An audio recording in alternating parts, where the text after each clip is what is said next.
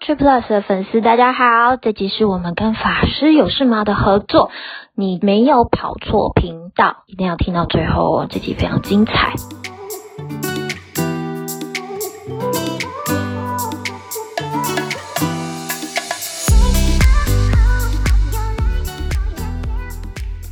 大家好，我们是，法师有事吗？我是蘑菇。我是伦伦，我是志宁，哎，大家好，我们今天呢邀请了非常可爱的一直飞公司小编，还有阿海 Ocean Yep 来我们的节目，来跟我们一起聊聊蜜月旅行。 Hello，嗨， Hello，我们是让大家花更少，飞更好，用点数旅游的 Trip Plus，我是阿三，我是 Tree Plus 小编，大家好哦，我在 Trip Plus 里面就担任 Trip Plus 的长工，什么屁事都要管的那一个位。那在 Podcast 里面呢，基本上是小编是主角，我只是陪衬的那一位而已啦。没错，我是在 Tree Plus 里面担任陪衬点数大神们的点数低能儿。我跟大家都一样，我只是凡人，在 Podcast 里面是主讲干话的首领担当。今天要来法师这边，我很开心，但同时又很忐忑，我很怕等一下他们就会说你这样是犯了一个什么罪，对啊，讲话有点，因为他刚刚就讲了一个强制罪耶。对啊这，随口一讲哎、但我们有三个律师，你可以随便委托，一个告你，只要委托另外一个就好了。 哇哦，好棒哦！今天我们要来聊聊蜜月旅行哦，因为一直飞也是很常帮，不管是各种公司办一些旅行也好，或是订机票也好，尤其以里程点数来换机票，更是他们的专门。那我想请问大家，是不是都有去过蜜月旅行嘞？没有，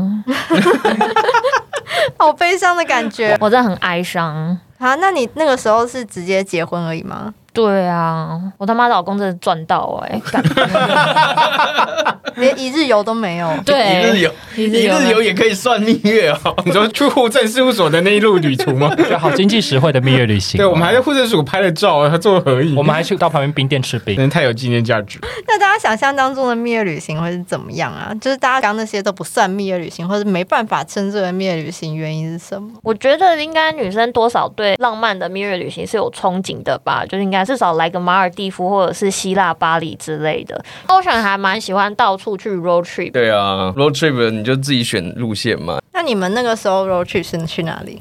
蜜月的时候，二十二天，其实还蛮长的时间， 都是 road trip，在德国就狂开了三千多公里，哎，哇，对哇啊。塞，其实没有很浪漫的海景，因为只有湖景啦，嗯我们都去湖边而已，这样子。其实真的没有待在什么市区，哎，所以它路上几乎都是乡间小路，然后你就一直开，一直开。一直或开者是野生动物吧。野生动物，没错，非常棒。有遇到什么特别野生动物吗？ 野生动物哦，我想想看哦，我认不太得哎。是不是像那没种见过北的海道一样，就是可能旁边会有警示对啊标语说小心熊啊，小心熊，小心鹿啊，小心各种动物啊， 对啊，他会说动物会出没，要小心这样子。晚上有时候你就看到眼睛，对啊哦，，眼睛反光。你就会看到，oh shit，就是 怎么一群盯着你啦，蛮有趣的我觉得我不会想要跟你去蜜月旅行哎、那洗澡怎么办？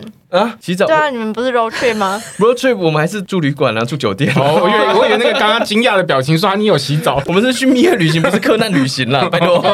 他还是有住酒店啦。对啊，那就好，真的不是什么住露营车就好。 没有没有，哎、那志宁或伦伦，你们对于蜜月旅行有什么想象吗？因为你们还没有去过，对不 对？我觉得可能要有湛蓝的天空，然后清澈的海水，跟就是舒服的沙发。沙发沙发，对，沙发我想要把沙发就搬到海滩上，然后在那边躺着。还是说我们就在家里面后面弄个布幕就好了？我觉得这个就是布挺幕省自己钱踢的。上那我要去。指定要就是那个蒂芬尼蓝，我觉得你戴个 VR 眼镜要吗我一直在想，就是带个 VR 躺在沙发，那志宁呢？我觉得我可能要先脱离单身，我比较容易这件事情。对，我的小目标可能先脱离单身，才能去想绿叶旅行。一步一步来。但我觉得得真的就是大家想去海边这件事，我觉得真的蛮浪漫的。怎么越讲越悲伤的感觉？ 讲一讲好像都我一个人去的感觉。 偌大的双人床，我觉得今天要聊这个话题是还蛮感伤的，而且我就是为了要聊这个话题，因为我本身是没有去蜜月旅行。老公，你有在听吗？但是我我有问一下我们家主编的超奢华，他那个真的妈超贵的，因为他是跟他太太去大溪地，原则上大溪地它其实物价就还蛮高的。据他的说法，就是你在当地要吃一顿饭，就大概每一个人一顿，就不是说那种顶好了哦，很奢华，一个人就至少要五十块美金以上。 shit，每一个人。蜜月旅行通常你看你二十二天呢、跟你泡上我跟你讲，他当时他是用点数换点数房订的酒店是哦，这个非常长，洲际波拉波拉岛塔拉索度假村绿宝石水上屋，靠，这博名字伯利好纳长啊贝贝鲁多，帕梅鲁克、帕鲁克，他有写体验，我们那再提供链接在下面，大家可以去看一下那个奢华的水上屋啦，真的，因为我刚刚念完之后我也不知道自己在讲什么。 所以它是非常非常高级的一个地方，就对了。对他那个房间，因为它是水上屋，现金价每一个晚上是至少要一千美以上。哇，不错。那他们是大概住几天呢、他们住三天，我记得他有换到三天。他说他很幸运，因为这一间他其实原则上要用点数换，也很难换。但是他哦我不知道，可能提供跳拱廊吧，反正他就他就换到了。他有高兴你这样讲 吗？到底是说他幸运还是说他笨？。到底哪一个点才是对 的？他三个晚上就真的很了不起，因为后对来啊其实社团里面有很多团友也想要换那，很抢手了，顶多换到一个晚上，而且后来他点数还要调涨。啊？嗯，哇，那这个可能跟人品有关。那吃饭也都在里面吗？他吃饭是在里面，但是就我刚刚讲嘛，因为真的是还蛮贵的，是因为他有酒店会籍的关系，所以有送免费早餐。然后他跟他太太就非常非常的勤俭持家，把早餐的面包啊什么的先留下来，然后就午餐继续吃，这样就可以省中午的那一顿的费用。因为真的在那边吃太贵了啦。他这样讲完了之后，我室友说哈。太太有喜欢这样，他说听起来是有点困难没有错，但是因为中间还是有带太太晚餐去吃好料，就是很奢华，什么烛光晚餐呐、然后旁边就是海滩，然后就可以听到海水的声音，就是还是蛮浪漫的，所以太太还是蛮开心。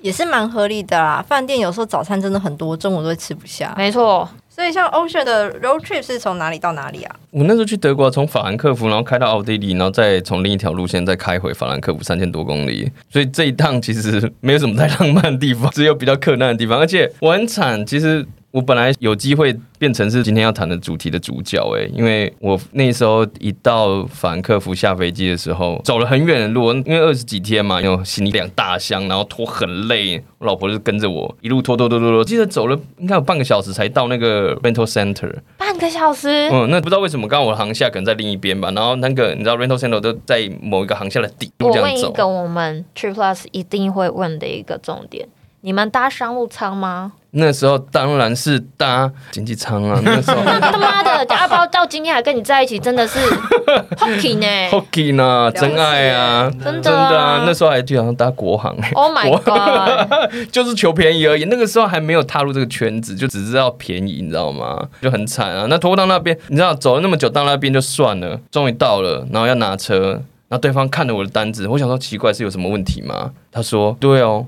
我找不到你的订单哦，你不是在这边啊，你的取车地方是在另一个机场，因为法兰克福那边有两个机场。然后我就说，那我怎么办？他说我可是我这边也没有车子了耶，那我只好再过去那边啦。我就不知道那边是去哪里，然后对方就跟我讲说，哦，这边很近呐、很近呐、啊就搭车大概一个半小时这样子 啊，这么远哦 没，错，近啊！而且他还跟我讲说，没关系，这边有巴士可以搭。靠，我老婆傻眼，那你太太有生气吗？大概从台北到台中的感觉。对啊，没有。错，没有错，而且人生地不熟的，还好我那时候有先买那个 SIM 卡，有网路，上车的时候赶快 Google Map 方向有看没那有个对，指标有没有照着那个路径前进？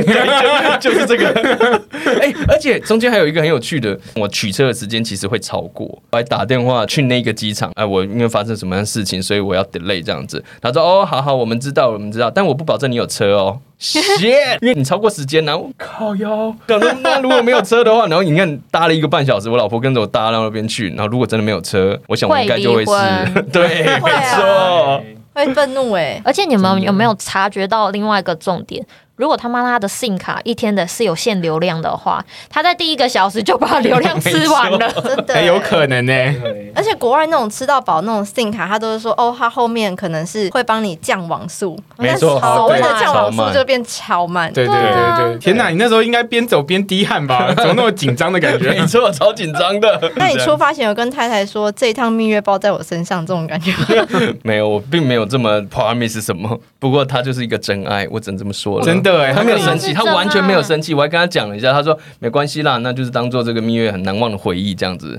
天哪，是不一辈子的回忆。是？真的， 小编这边是不是还有听过其他好像很厉害的蜜月旅行的经验？我这边再补一个好了，就是我问一下嗯 Brady，、就因为我自己的蜜月太弱了，所以我就问了一下我的同事 Brady，我们他蜜月是去智利，其实大家很少听到去智利，对啊，他就是去会去一些大家很少去的地方，嗯他就去三个，一个是 Santiago de Chile，然后复活岛跟 Panta Arenas。最特别的是那个 Panta Arenas，因为它是世界最南端的城市，所以你看它就是一个很特别的地方。去南极的话，最后一个补给站就在那一边，它是一个嗯很特别太的城特别市。了，像我们都只会去垦丁，就说 我们去国境之南，它去全球之南，对 啊，眼界就差很我多，还有入住过国境之南真的哦，民 宿，天哪，很特别 耶，穷不穷？我觉得已经不输 Brady 了，我讲一下我一个很特别的蜜月经验好了。我跟我老公的蜜月是去澳洲，然后我们也是有去 road trip，就是走那个大洋路。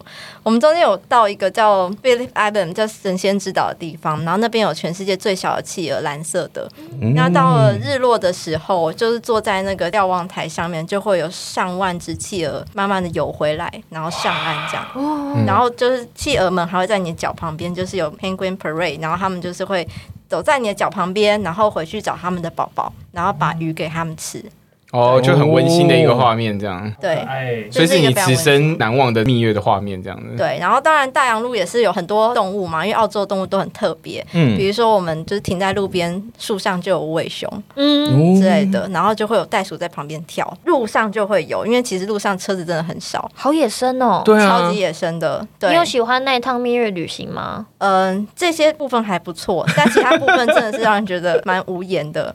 比如说像我老公那个时候，就是出发之前，就老婆跟你说蜜月旅行行程包在我身上，你人只要去就好 了。哦，先生很会打广告哎， 对啊，呃，因为他是一个自助旅行达人，所以我那时候觉得哦，嫁给他一定没有问题。他都去过什么纳米比沙漠啊那种地方，哦我觉得应该是非常 OK、非常 safe 嗯的。，已经跟贝尔差不多了。没错，我就只有换了 钱， 我觉得好像没有比较好，跟贝尔去你不会住我好跟你的讲，吃那好个的、欸啊沙子挖出来就有食物吃，就有晚餐。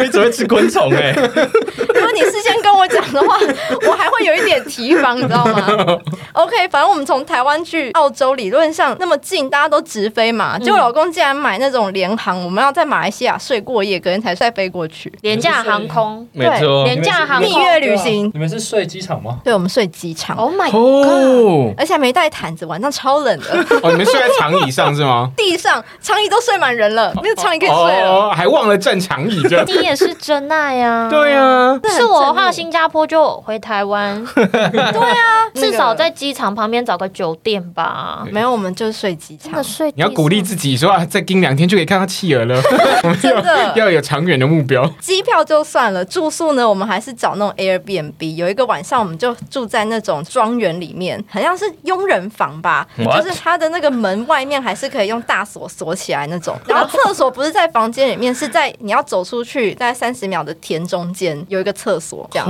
我我跟你说，我老公他们老家那种四合院，那厕所也在，也是在外面，是不嗯是？对啊，然后那去龙潭就可以了啦，我也觉得我还不用睡在车上，因为对他啊本来一开始说庄园，我还想说，说不定从门口走到城 对啊堡，就那种大庄园，对啊，不是那种。高尔夫球车来载，是农庄，然后睡在佣人房， 就很像电影 get 到的那个场景， 我就觉得很像是那个被歧视啊，华裔人是要住在那个边间这样子有。点像哈利波特住的房间那种感 觉。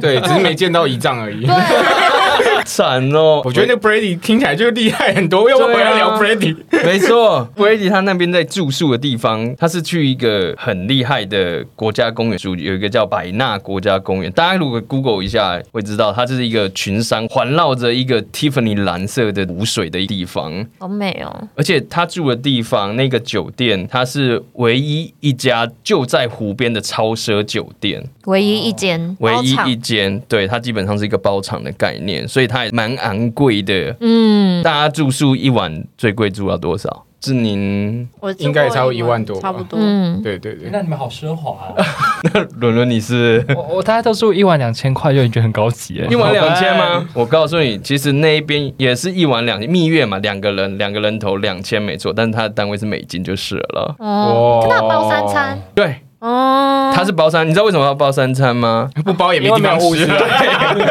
因为进的城市，我听 Blake 讲说，可能开车要四五个小时，所以他一定是包你三餐看好 啦。远哦。没错，所以它真的是一个荒芜的地方，但是它是非常非常美的一个地方。嗯这种就算是酒店耍费行程，对不对？可是它因为那个景实在太美了，所以你在那边待一天也觉得不枉此生的感觉。没错，而且的小明应该知道很多酒店都有 Happy Hour 嘛，对不对？嗯嗯它是整天包三餐吗嗯以外，对，它的 Happy Hour 是二十四小时 的，所以你随时你要吃什么，要什么东西，你就跟他讲，他会直接帮你弄好。哦就，非像常皇帝一样，他这样点的是那种 lounge，他应该是用点的，他应该是现哇，点现那做很奢哎。很猛，对啊我们家 Brady 他的人生就一个字 premium， ，Premium 没个字错。真的很厉害耶！而且刚才提到一件事情，就是那边是一个荒芜，所以享受那边大自然。其实那边更厉害，的就是它每一天都可以帮你克制化在那一边的行程。所以你晚上喝着酒、吃着餐，然后旁边有专属的类似导游会跟你讲说：“哎、那你明天想去哪？你可以安排什么东西？你喜欢什么这样子？”管家吗很？像算是吧，那但是种专他属是管家专属的管家或者是导游，因为他隔天会带你去。那他们有各式各样的行程，像比较特别的，他们的酒店自己就有马厩，养了五十多匹的马。哇，嗯它就有骑马的行程，就有很多不同的路线，而且它那个不是像台湾，你知道体验骑马，好像有人牵着那样跑一小圈这样，不是，伯提是说他会带你去跑，会去野外，会过小溪的那种，你知道吗？跟那种台湾的差很多的、哦哎、，那很累耶！应该是蛮累的哦啦。我跟你讲，骑马真的炸累的。你大家没有骑有一过点马吗核心的话，我跟你讲，你真的是会很惨，千万别骑，我觉得 Brady 的蜜月真的很扯哎、他很扯、对，啊，哎，骑马真的很累的、啊。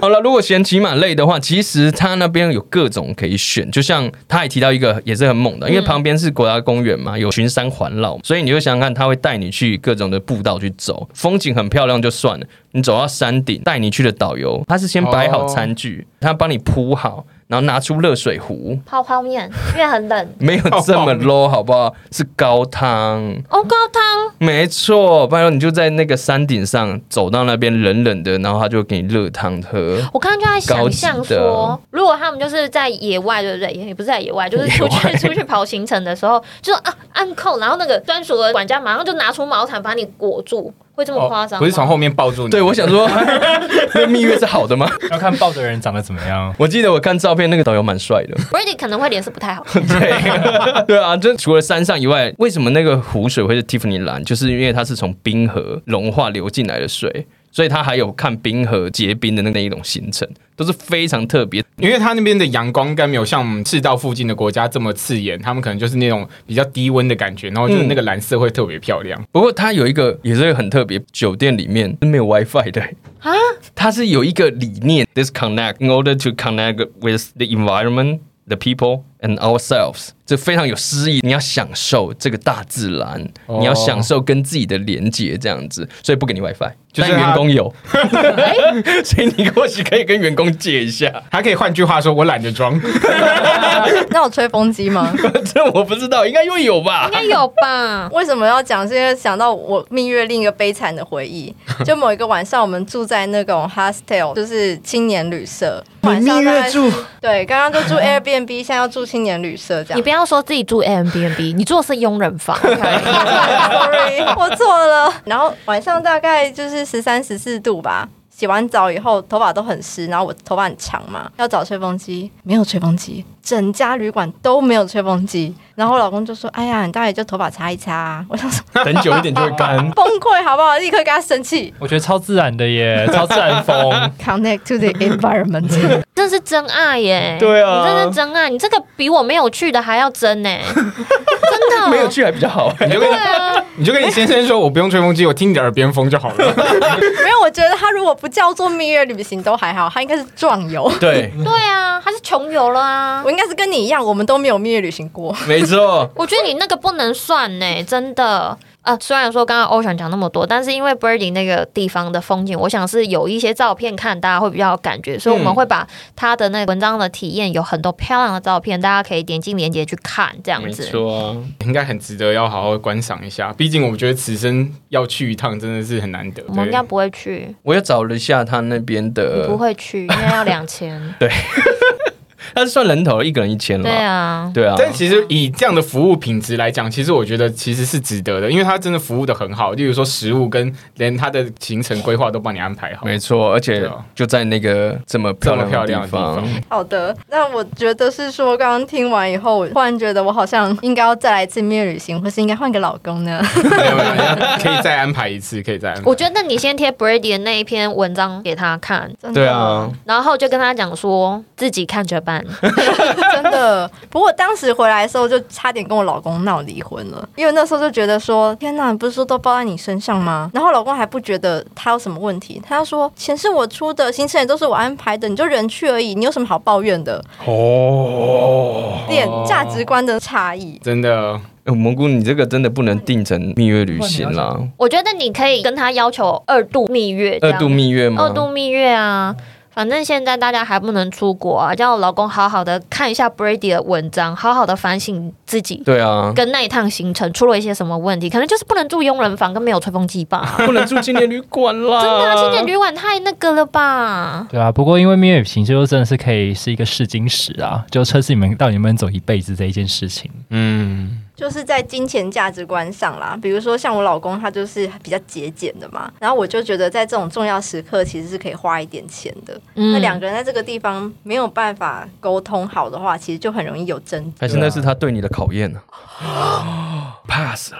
法院里面是真的有判决讲说，就是双方原本说好要去就做度蜜月，嗯然后结果就是因为预算考量改去短度蜜月，然后他们吵架的时候就会讲说，你就欠我一个欧洲的蜜月旅行，然后甚至把这个东西搬在的诉讼里面，把这当做其中一个理由。可是他本来说欧洲话改成日本是双方都 OK 的决定吗？就女方大概讲说好啊，这个好，可能包含了五十趴的不甘愿。有时候女生真的也要怪自己啦，就是人家问你的时候，你就都不讲，你就在那边嗯好啊，我真的跟大家奉劝一句，我们不要不好意思，我们直接的讲出来，因为要不然人生很短哦。老公就会说啊，你当初你自己也说好的、啊，现在又在那边一直讲，爱翻旧账。我跟你讲，你听了会更不爽。没错，想要名牌包就直接讲出来。对， 说到名牌包，我有看到另外一个判决，就是他们那时候就是在 度蜜月的时候啊，然后老婆那边想说她想要去逛精品，然后老公说就不要是浪费你钱，吗？Ocean，不，我连机会都不给他。哦对，然后就是女生觉得说说蜜月旅行应该要是永久性的回忆，所以应该要住好一点的旅馆，嗯然后男方觉得没有没关系，我们去找小旅馆住就好了。其实蘑菇也有永久性的回忆，对啊，对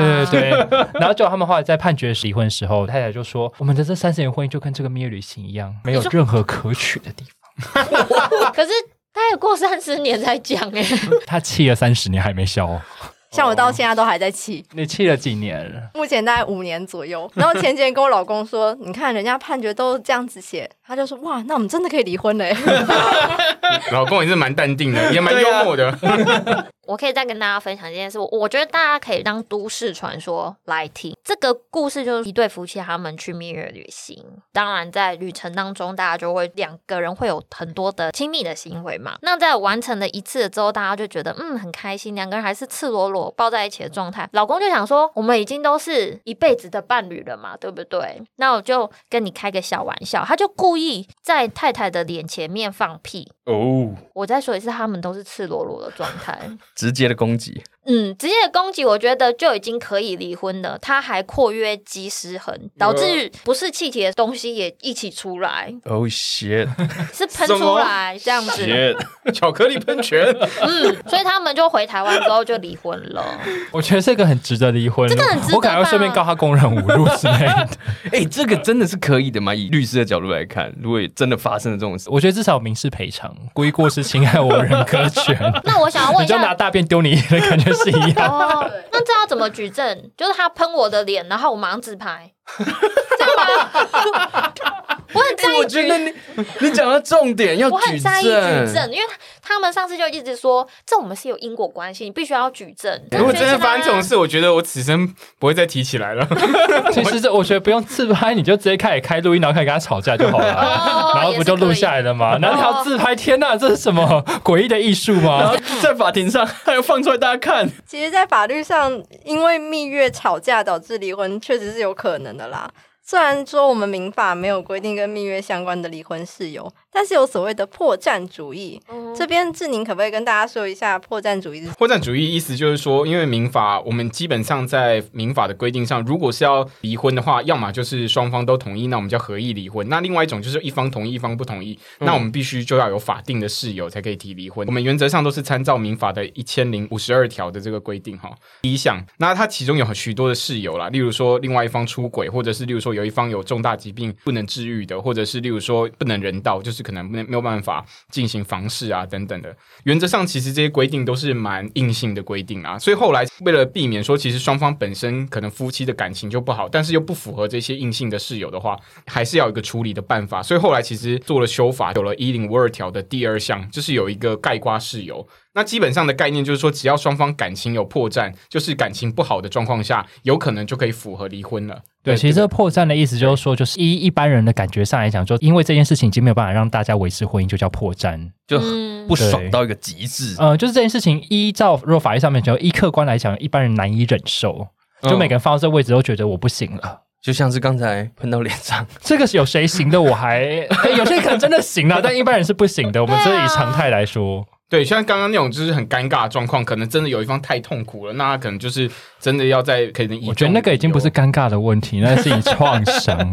天哪！我居然我回忆涌上，我印象中那个女生后来还有去看心理医生， 真的我觉得是很这已经是大刻的阴明影。明刻在就是心里面 了刻在吗？我心里的味道，大家真的不要随便跟太太开玩笑啦。 不能太超过了，真的真的。好，就是我讲一个，其实蛮多人，就是我们刚刚讲的嘛，就是破绽主义的部分，就是说提出离婚的人，他必须要跟法院举证说为什么双方的感情出现裂痕嘛，那他必须要去说明说双方的破绽出现在哪里。那像我们之前有看过一个台中地院的判决，他在讲的就是说原告他本身是一个工程师，然后太太是家庭主妇，嗯基本上都做家务这样子，嗯然后他们双方就是结婚大概三年左右吧，然后就诉请离婚了，是由工程师这边提的。当然就是有提出很多理由啦，但是其中一个理由就蛮有趣的，就是刚好原告他这个工程师提到蜜蜜月旅行的时候，他们双方的想法上其实就发生他们的差距这样子。然后他那个原告他就直接在判决里面提到啊，他就说两造蜜月旅行的时候啊，被告以信用卡刷旅费，然后就免费有附赠这个旅行平安险，嗯，然后原告除了将该笔费用哈交付给被告外哈，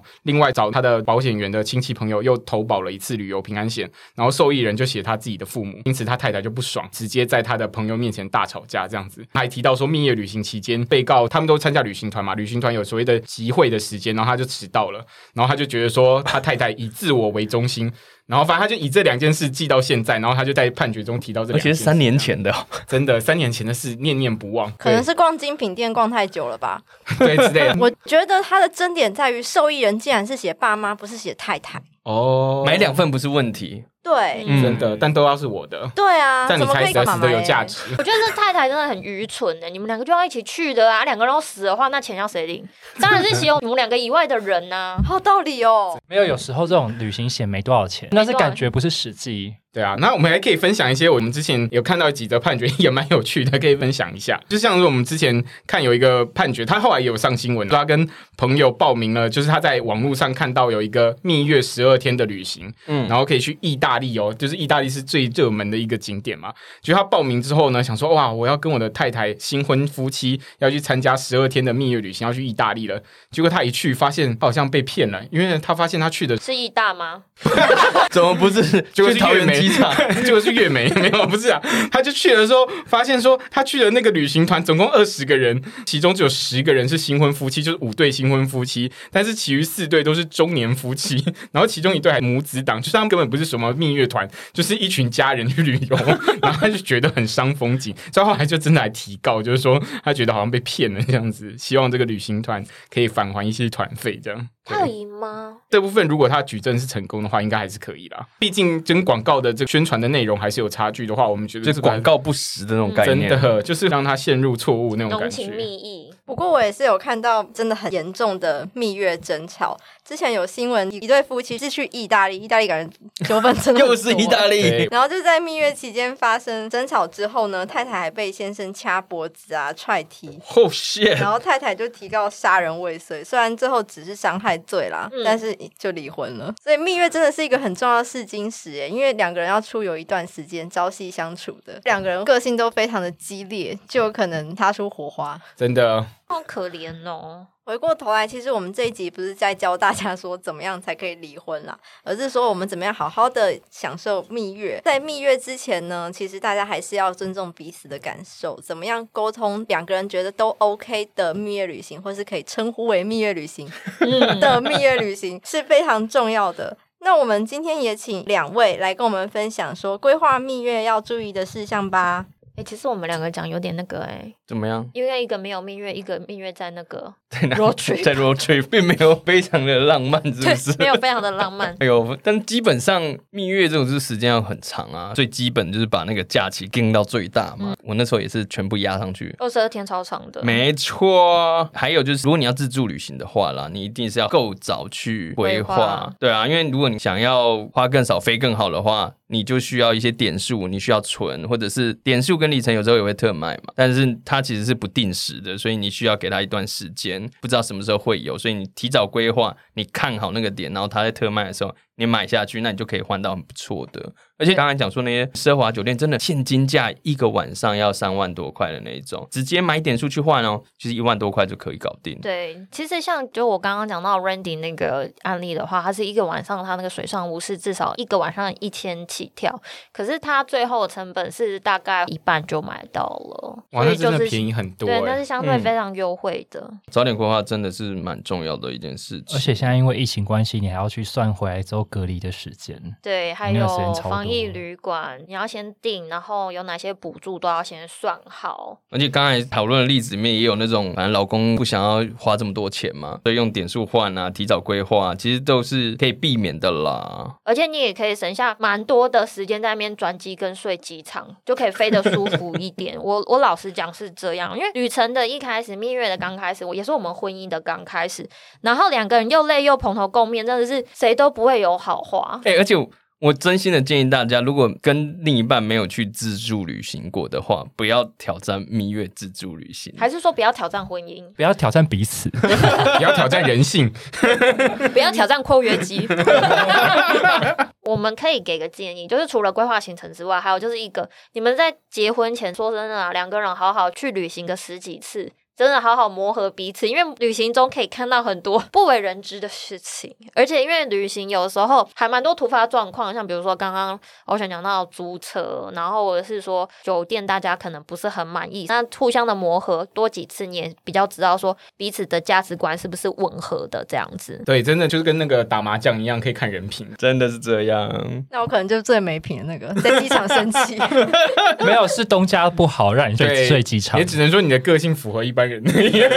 然后啊，虽然说这个好像是我们 True Plus 一贯的推坑做法啦，但是我会建议说，各位丈夫或者是规划行程的人，我们真的提早规划，然后把一些里程点数先囤积起来，直接换商务舱。因为其实我们蜜月旅行在还没有疫情情况之下，其实我们都会飞欧洲嘛，像我们刚刚就去了无数次意大 意利。大利然后马尔地夫、欧洲，那其实你都要飞十几二十个小时啊，就是一个长程飞行，你平躺着飞真的比较舒服。呃老公，你有听到吗？，老公，老公听到吗？我先从直飞就可以 了，标准好 你的低，要求好卑微哦直飞跟不是联航好不好？我们多一个，我不求能够躺平，我只想要脚可以伸直。有点想把你擦眼泪的感对觉。啊，好太可怜了。然后还有刚刚我们有提到一个案例，又说老公觉得在蜜月旅行不要花那么多钱在住宿上面。对，的确没错，一趟旅行当中，机票跟住宿的部分就是花最多钱的地方。是有一些国际连锁酒店，他们也是会不定时的会有一些点数的特卖，那他们特卖有时候都会回馈的还蛮多的，像有的时候万豪就有一百五趴的加成回馈，买下来当然就是比较 A 猴啊。第一，万豪嘛，你至少酒店的一个品质是有保障的，不不会看会到。是佣人房 啦。对啊，老婆总不会看到万豪还在那边气，对啊，不会吧？而且会有吹风机，真的，真的，啊起码就是真的是有预先的品质保证。真的，对，要求的不多。所以真的，大家提早规划有利无害啦，可以省钱，然后又可以省下两个人在旅程中不必要的 争吵。真的，我觉得这个还蛮重要的，欸就是大家因为真的没有规划旅行的经验这么多，真的就是今天听了之后，我觉得就是未来假如在规划旅行上面，真的会考虑比较多一点，你还是先交到女朋友吧， 对这还是最重要的。一个人去看冰河，幸好管家可以跟你讲话。真的。管家会给你温暖，管家问说：“你有什么要求啊？”我只想找个人聊天， 我很高兴你在这里，明天有什么行程，有你就好。哦，太棒了！哎、还还有一个，我觉得这是我自己个人的切身之痛啊，就是我就是还没有蜜月就怀孕了。那你知道怀孕其实就是很不适合飞行， 哦，是其实前期跟后期。那当然说，你如果中期要飞出去，如果你要当这个勇士的话呢，是可以的。那我建议你可以先找你的妇产科医师，请他帮你衡量，然后开适航证明给你。因为有时候航空公司可能会觉得说啊，你短巴多我们唐安内啦什么，可是你有那个医师的适航证明的话，他是会让你上飞机的。那还有就是，也不要想着说，反正小孩子生出来了之后就可以去蜜月旅行。我已经被气你啊啦，我不 去啦。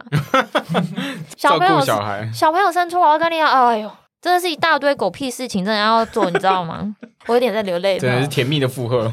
好的，今天感谢我们一直飞公司两位跟我们法师有事吗？一起来录这一集《蜜月旅行》。真的，我觉得之后可以真的再找一些主题来让他们分享。我觉得听这种旅行的这个经验实在都很精彩耶。我觉得最精彩是蘑菇 的，超猛的、欸，好，我们今天节目就到这边，感谢大家的收听。如果有想听的主题或是这一集的感言，都可以留言让我们知道。谢谢大家，对，谢谢大家，请帮我们就是评分、留言、按赞哟。不要忘了 Trip Plus 一直飞旅游 Podcast 每周一都会更新，别忘了 Yeah 订阅跟评论五颗星哦。拜拜，谢谢，拜拜。拜拜